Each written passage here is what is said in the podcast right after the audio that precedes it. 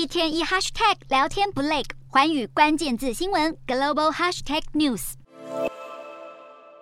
联准会预估明年失业率将攀升到百分之四点四，比目前数据高出零点七个百分点。根据过去经验，只要失业率升高超过零点五个百分点，经济就会陷入衰退。这可能意味着联准会主席鲍尔为了打击通膨，不惜付出经济衰退的代价。此外，鲍尔也似乎已经采取前置式升息立场，让利率在前期到达顶峰之后，再观察情势，决定接下来的政策走向。另一方面，激进的升息导致房屋贷款利率攀升到二零零八年以来最高点，拖累房屋销售量。不过，鲍尔丝毫不担心房市疲软，反而认为原本市况火热的房价下跌之后，会经历一段价格缓速上涨的修正期。最后，房市将达到供需平衡，这对整体经济来说是件好事。除了经济前景之外，广受市场关注的还有联准会的缩减资产负债表计划。投资大众认为，